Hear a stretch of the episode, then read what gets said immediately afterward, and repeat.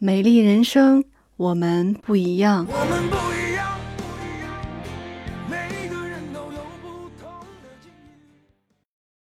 中医根据黄褐斑的产生不同的原因，将黄褐斑分成了四种类型。今天这期内容跟大家分享的就是第三种，肝气郁结型黄褐斑。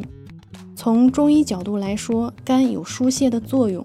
如果肝的疏泄功能失常，或者是经常情绪抑郁，就会导致肝气郁结，全身气血运行不畅，引起黄褐斑。肝气郁结型黄褐斑多分布在额头、两颧、眼睛周围和下颚和颈部。呈浅褐色，甚至深褐色的斑片，同时还伴有情绪抑郁、急躁易怒、胸闷或者是头疼。在月经前和经期，黄褐斑的颜色还会加深。在饮食方面，应经常吃一些清肝疏肝的食物，比如小白菜、油菜、芹菜、菠菜、银耳、梨、柿子。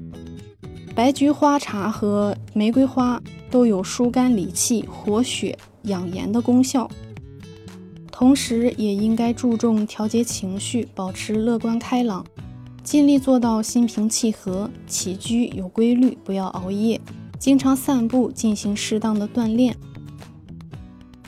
心情保持舒畅，这样可以使肝气疏泄有度，气血不至于瘀滞，全身气血顺畅。